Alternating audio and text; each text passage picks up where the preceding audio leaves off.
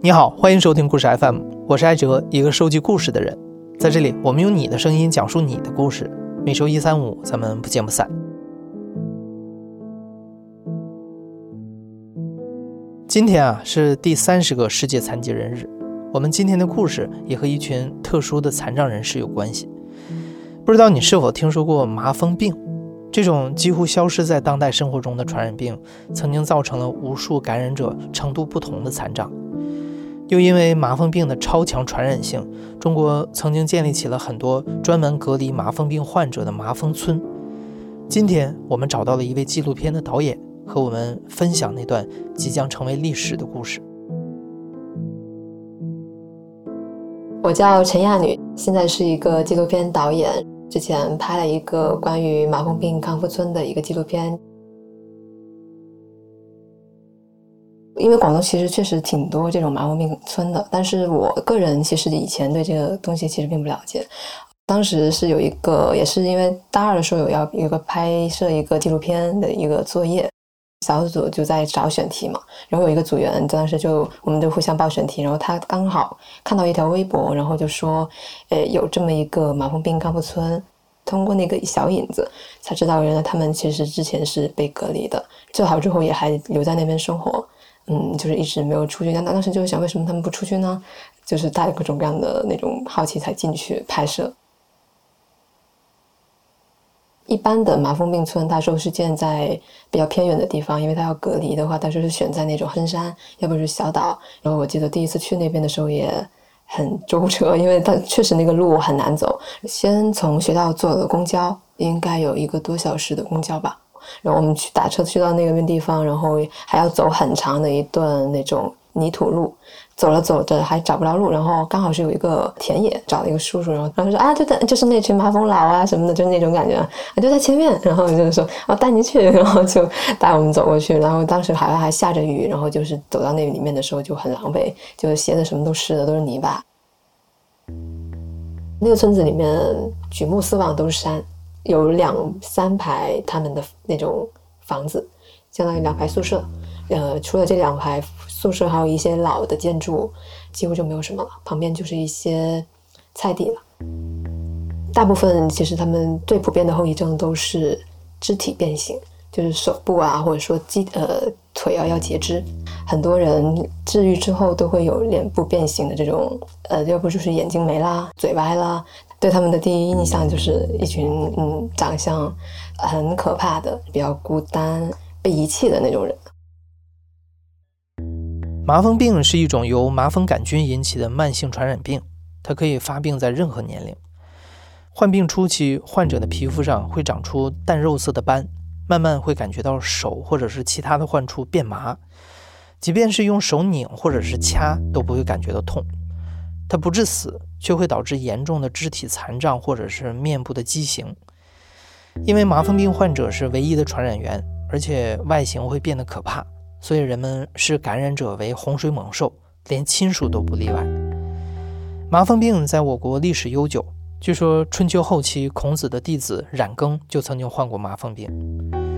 上个世纪五十年代初期，麻风病还没有治疗方法和疫苗，唯一的办法就是隔离患者。一九五七年，中国发布了全国麻风病防治规划，以麻风村的形式进行隔离。医生会到各个村落去进行大规模的普查。后来建立了麻风村六百多个，九成以上的麻风病人被隔离。麻风病村大多建立在深山里或者是孤岛上。这种普查和隔离的方式持续到了八十年代中期，随着医疗水平逐渐提高才停止。但那些痊愈的麻风病康复者，因为后遗症和人们的歧视误解，已经永远的被社会排斥在外。麻风病村大多闭塞，住在里面的麻风病康复者们也久而久之的被遗忘了。直到近年来，才开始被越来越多志愿者和媒体关注。建麻风村其实更多的不是为了治疗他们，主要的目的就是为了把他们隔离起来，就不让他再出去外面传染别人。医疗设施很简陋的，像在山村里面的那个医院就很小的医院，在高峰期的时候住的人最多也有四百多人一起在里面。就只有五六个医生，包括有一个叔叔说，脚烂的时候自己照顾自己，就没有人过来给他嗯照顾他，或者说帮他清理伤口啊什么的。很多时候他们的肉体会溃烂，再加上他们其实没有太大的那种感知能力，他会变麻木，所以他们可能烂了自己其实都不太知道。烂了之后他就要截肢，不然的话他可能就会感染开，你就可能就会丧命。所以说他截肢的时候连那个假肢都没有。然后自己买了一块铁回来，自己弄了一个很超级简陋的那种假肢自己戴。有一些人发病比较早，他可能是几岁的时候就有这种症状，十几岁就入院了。入院之后，他可能就一辈子就在这个地方了。像这种的话，他其实是接受程度可能会高一点，因为他从小就来了这个地方。但有一些人，他是三十多岁，他已经结了婚了，有了孩子了。他已经在正常的社会里面生活了很长一段时间，然后突然三十多岁他发病了，然后突然你被送到了这样的一个地方，原来的生活轨迹完全就就脱离了。有一个阿姨叫张好女，她其实就是三十四岁左右发病吧，然后三十五岁的时候进来。入院之前，她其实就是一个很正常的农家妇女那种，照顾自己的孩子，然后跟自己的家婆。一起生活，她其实也挺也挺不幸的。她丈夫 相当于是一个开船的一个人，在她发病之前，其实就相当于是呃有外遇吧，经常不回家，然后就是给她寄一点钱这样子。发病之后，就连这种普通的生活的权利都没有了，然后就到了这个这个麻风病村里面。像她这种，我觉得就其实心里会更酸更苦，因为。啊！突然间你来到这里之后，你也不能再陪伴你的孩子成长了，包括他现在孩子后来又结婚什么的，他都没有办法去参与到里面去。然后到他儿媳妇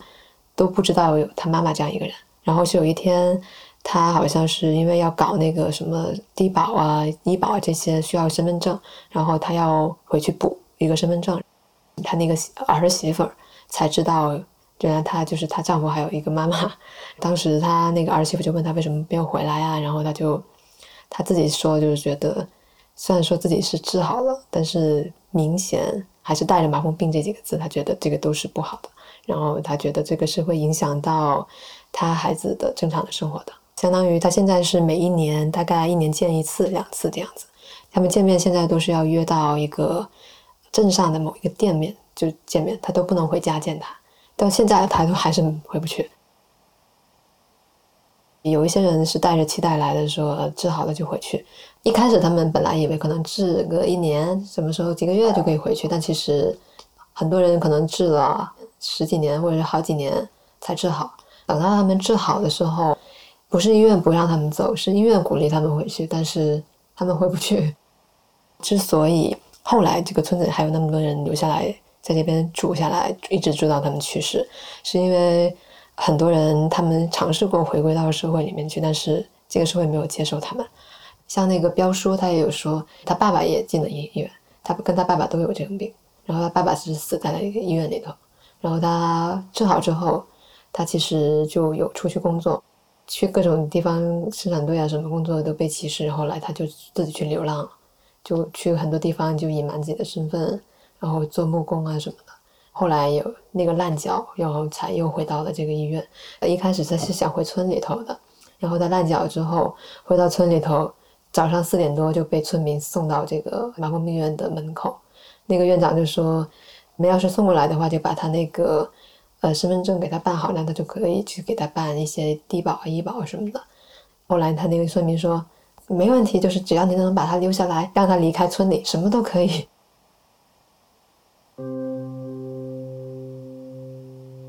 然后我第一次，因为待的时间很短，就我对他们的理解就是偏灰暗色调的，觉得呃很惨的一群人，然后生活没有色彩的一群人，呃也算是我的一个刻板印象嘛。我剪完那个片子也是这种感觉的，是吧？所以当时，嗯，同学看了之后都哭了，说的不好听一点就是那种获取观众的眼泪的那种片子吧。我第二次去的时候，感觉就完全不一样了。第二次我是在那边生活的时间比较长，呃，接触的时间比较多，然后我觉得我才真正的去理解了他们，真正知道了他们真实的生活状态是什么样子的。苦的部分肯定是有的，但是你到了现在这个他们这个人生阶段，其实你能看到更多的是他们的普通人的那种情绪，就是喜和乐也是有很多在里面的。那些哀啊伤的那些部分，其实很多时候他们都已经肯定还在心里面，但是他们已经不会把它表露出来，或者说已经他们学会去把它放下，然后去过好他们眼前的生活。比如说张好女，真的非常符合她的一个名字。你跟她聊天什么的，哇，觉得这个人真的好善良啊！就包括说到她丈夫、她的家婆什么的，就是她没有那种很怨的那种感觉在里头，她就是好像是在讲别人的故事一样。呃，一般人像我的话，如果说哎，就是大家都隐瞒她这个人的存在，其实会很难过的。但她会理解，她理解他们这样子做，讲述的时候也很平和。心里面好像没有任何的那种污念，或者说是有任何的对这个世界的一种抱怨，什么都没有。因为村里面有一些老人，他们年纪很大或者有截肢，生活不能自理的那种，他就会自己主动出去帮人家洗衣服。我当时也问过他，就是为什么帮人家洗衣服？他纯粹就是想帮助别人，不求任何回报。他墙壁上面也挂了很多，就是他跟外来的志愿者一起拍的合影，就很可爱，会做一些很可爱的动作，就比如说我们平常的比心啊，然后或者说是两个手指竖在耳朵上啊那种感觉的。志愿者做什么他就做什么，就是那个年轻的志愿者，就是小姑娘什么做的那种很可爱的动作，他会跟着做。所以我当时就跟他拍照的时候，都紧紧的抱着他，我觉得哦，就是又很善良，然后但是又觉得很心疼他。除了令人心疼的张好女阿姨，另一位麻风病康复者也给陈雅女留下了非常深刻的印象。像林志明爷爷，第一次见到他，他是就是具有那种文人的那种清高的那种感觉。他就是在一个群体里头，你会感觉到他那种有点格格不入的那种感觉。他就跟我说：“哎，你们是从哪里来的呀？”然后我们说：“我们是从北京来的。”然后啊，他说：“啊，那有机会到我家坐坐。”林志明是那种，其实性格比较怪嘛，然后他对，比如说我我那个搭档，他写字写的很好，就是跟他聊的时候，好像是因为什么写了一行字，他就说哇，你这个字写的真不错。他用粤语说就是好潇洒哦，就是就是说他写的很潇洒，就对我们可能就好感又多了一点。他可能就会比较佩服有才华的人，然后看到你写字写的那么好，就可能就又拉近一点。因为他本身很喜欢看书，得病之后学校就不让他去上了嘛，然后他当时就在家里面就租一些书来读。他后来十几岁就进了那个医院，进了之后，因为有有一定的文化嘛，然后在里面就开始教书，呃，所以就大家都叫他林老师。治好之后，他就离开那个医院，然后。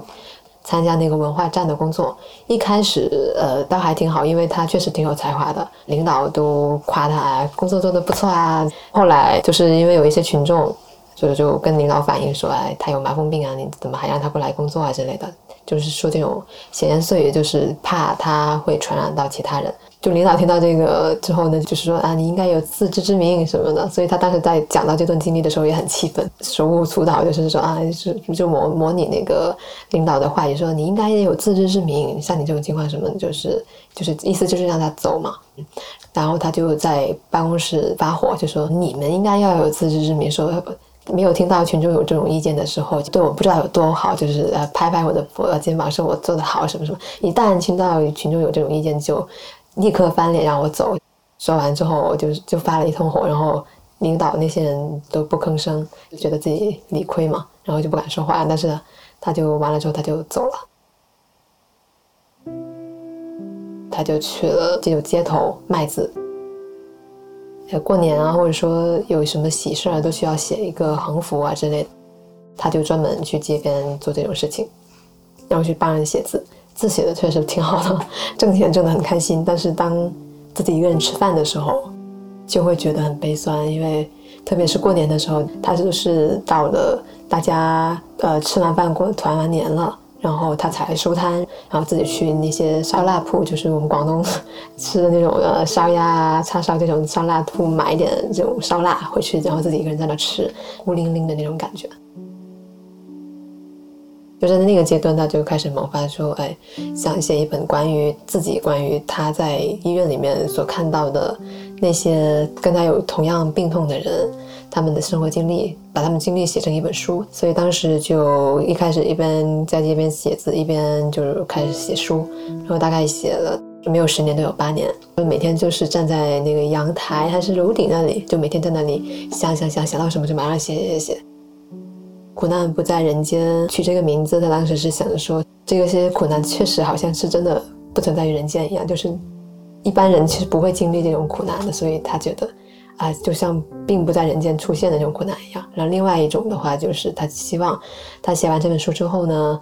这种苦难就从此都不会在人间出现了，他是这样的一个愿望。他写完《苦难不在人间》之后，还在国外拿了奖，然后他也去了英国那边领奖。他跟你描述的时候，他会比较云淡风轻，他是会把他讲述的时候，呃，嗨，蒙面啦，就是没什么呀那种感觉。但是你能感受到他那种云淡风轻当中会带着一点自豪，就会觉得是一件有成就感的事情。有一天，他就问我说：“哎，他就叫我小陈，他说，他说他其实现在最大的心愿，他就是放心不下他那个手稿，因为他说，哎。”这个手稿是独一无二的嘛，然后希望有能够一个好的去处，能够有一个好的地方能够帮他把它保存下来。然后他就问我，诶，你们从北京来的，那有没有什么渠道，呃，能不能帮一下我之类的？因为当时他就是问我能不能帮忙嘛，然后我想了一下，我说，就是你大概想把这个手稿放在什么地方呢？然后他就说，诶。一些图书馆啊之类的都可以。然后我说你有没有特别想放的图书馆？然后他就说，哎，那个什么广州中山图书馆。他说这个图书馆挺好的。然后就说这个图书馆是广州是是什么第一大还是第二大的图书馆？他觉得这个图书馆挺好。陈亚女联系到中山图书馆之后，很顺利的得到了馆方的回复，可以接收林志明爷爷的手稿。于是陈雅女就受林志明爷爷之托，来到林爷爷之前在广州生活的旧居阁楼，取出了那份手稿。现在那栋楼里面的房间其实都是出租给那些外来打工者，就挺破的。进去的时候，你把门关上，前面全都是黑的，看不见东西。然后你再往上走，打开那个小房门，才能进到那个阁楼。然后一打开，也是脏兮兮的，然后很多灰尘。里面的东西也挺乱的，旁边还摆着几个遗像，志明爷爷的妈妈，然后也有他的一些亲人吧，反正都遗像都摆在那里，那种尘封的历史感。但是我也不知道为什么他要把手稿放在，就他认为那么重要的手稿要放在那个地方。当时就是我们找了挺久吧，然后就翻了翻翻翻到了，打开的时候大概是五本。第一感觉是觉得哇，那个字真的好好看，就真的是字写的很好。然后在翻翻的时候就能够看出来上面非常清晰的那种修改的痕迹，写然后不断推翻，然后不断的写，就是很多那种圈圈啊，然后改动的痕迹都在里面。在那里找他的手稿的时候，有翻到一些照片。那会儿我看他照片，觉得他很像邓小平，就是他那个样子，跟英国人，然后还有在他们的建筑底下的那种合影，然后我觉得确实是他很辉煌的一段时间吧。嗯，就是我觉得像他那种性格的人，然后你能够去国外拿个奖，能够在那边被认可、被赞许，肯定是一件他自己肯定是很开心、很自豪的一件事情。我们是一九年。过完年大概是一二月份的时候，给他帮他弄完了这个事儿。本来没想到他会来，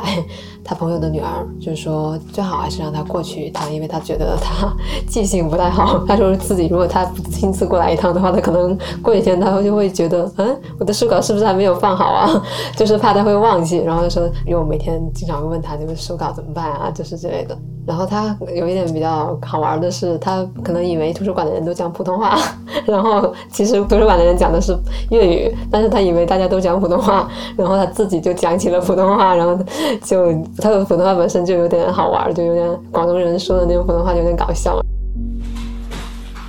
根据我了解，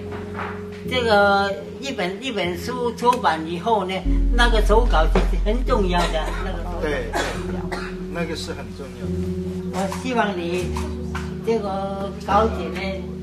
呃，保存的比较好一点。好好的，不要不不要吃掉。啊，一定会，一定会。啊，谢谢。好好，谢谢啊。没有没有什么事情了吗？啊，没有了，可以了。对。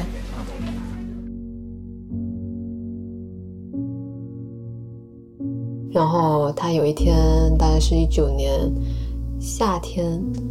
哦，好像当时我还是在去内蒙旅游的路上，他给我打了个电话，然后就是过来问候我，啊，问最近怎么样啊，就是之类的，然后念叨了一句，就说啊，很感谢你，就是帮我完成了这个心愿之类的，就是把把手稿放好之类的，就他可能就是偶尔可能会回想起之类的，然后心血来潮可能就打了，他也就是比较抓拿不定的一个老人。但是听完的时候觉得还挺暖的，就是他居然还隔了几个月还记得，然后呢还在提起这件事儿，然后，呃，就是说回去有时间一起吃个饭啊之类的，嗯，就是用粤语讲嘛，咱下翻嚟食，食餐飯啦，哈，他说话那种语气，你能想象就还挺可爱的。并不是每一位麻风病康复者都能像林志明爷爷一样，通过努力实现个人的梦想。也有很多麻风病康复者花费了很多的力气，只为了让自己能够争取到和普通人一样追求幸福的权利。其实很多跟院内的人结婚嘛，都是大家有相同的患病经历，然后大家互不嫌弃。其实他们也是争取过后才有那种正常意义上我们的被法律认可的那种婚姻。有一个叫孔豪斌的爷爷，他当时其实治好了之后，他就跟着他的妻子，他们都是在同一个医院里面认识的，然后就想着说，既然已经治好了，那我们就想就说回到家乡里面就组建一个小家庭，过正常人的生活。他们其实当时就很简单的想法，就想回归到正常人的生活，然后想着说跟他一块出院，因为当时治好是可以回去的嘛。两个人就收拾包裹就走了。回到家乡的时候，就发现其实登记不了。也是因为这个病，所以当时他们就在那边待了一段时间之后，就回到那个医院去了。然后回到之后，诶，他们也没有办法能够同居，因为当时他的意思就是说，怕他们同居之后会生小孩儿，因为他们是没有那种正常人的那种工作劳动能力嘛。如果你要生小孩的话，可能国家还要负担小孩的呃那些费用，所以当时是不允许他们在院内同居的，即使是你们是夫妻，也不能够同居。所以当时。他就，呃，就觉得自己受到了不公平的待遇嘛，就是觉得为什么婚姻法都保障不了我们夫妻同居这样的一个最基本的权利呢？后来，所以他们就写了一个申请书，就是让院内大家都是有配偶的那些人，大家都一起签字，就上报上去。然后后来还好，他们就是有等了一个多月，然后有批复下来。所以后来他们还办了一个婚礼，好像是说有六十对新人，嗯，一起。参加那个婚礼，走了红毯之类的，摆了几十桌酒吧，然后有媒体啊，然后也有自己请的一些志愿者，然后大家一起拍照，然后给他们呃派了一些戒指。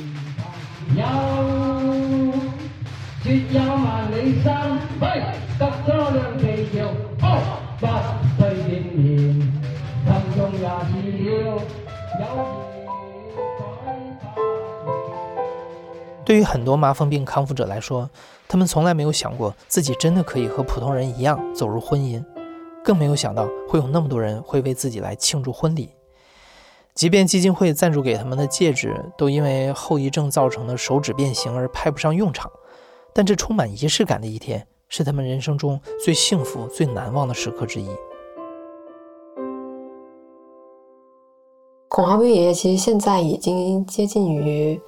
老年痴呆那种感觉，所以你问他很多东西，他其实只是答非所问。但是这两段经历他记得特别清楚，这些就是你跟他聊聊聊着，你都没有问他，他都会主动跟你讲。大概是在八十年代之后，有一个叫联合化疗的一个手段，才开始可以把麻风病可以治疗。到了九十年代初，国内就。已经基本消灭麻风病了，发病率低于十万分之一，基本是可以说我们已经有能力消灭这个病。未来肯定是这个麻风病村会就是全部消失，可能有一个村，它可能最后只剩下一个老人，嗯，然后到这个老人都走了之后，这个村就没有人再住了，它就会成为一段历史，就是关于他们的一些记录啊、资料也好，可能就是就只能存在这些文字或者说视频里面。呃，如果不知道这个群体的人，我希望他们能够知道有这样一个群体，知道有这个群体的人，比如说那些对他们有刻板印象的人，他们对他的恐惧，其实很大一部分都来源于对他们的不了解。那我就是希望大家能够看到他们真实的那种面相，他其实就是像我们普通的老人一样在生活的那种，但是你能感受到，特别是你能够了解到他们过往的那些经历过的那些苦难之后，你才能够更。真切的感受到他们现在这种对生活、对生命的那种热爱、热情有多么的珍贵。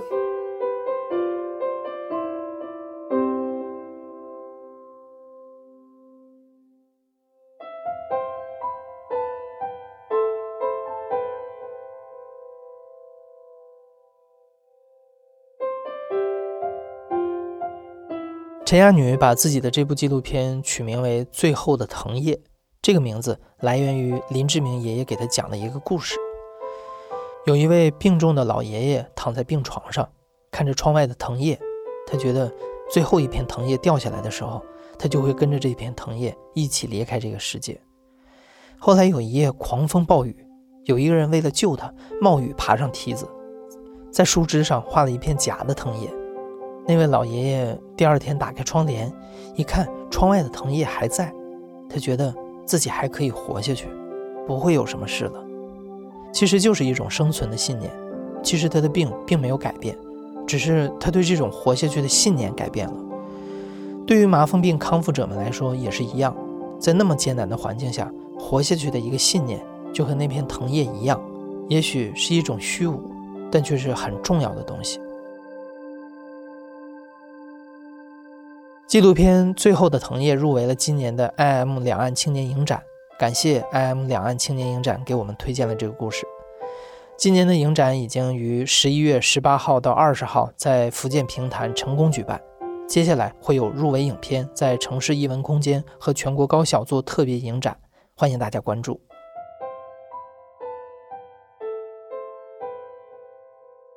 你现在正在收听的是亲历者自述的声音节目《故事 FM》，我是主播艾哲。本期节目由陈诗制作，编辑野捕，声音设计孙泽宇，混音孙泽宇，实习生严静文、王艺冲。感谢你的收听，咱们下期再见。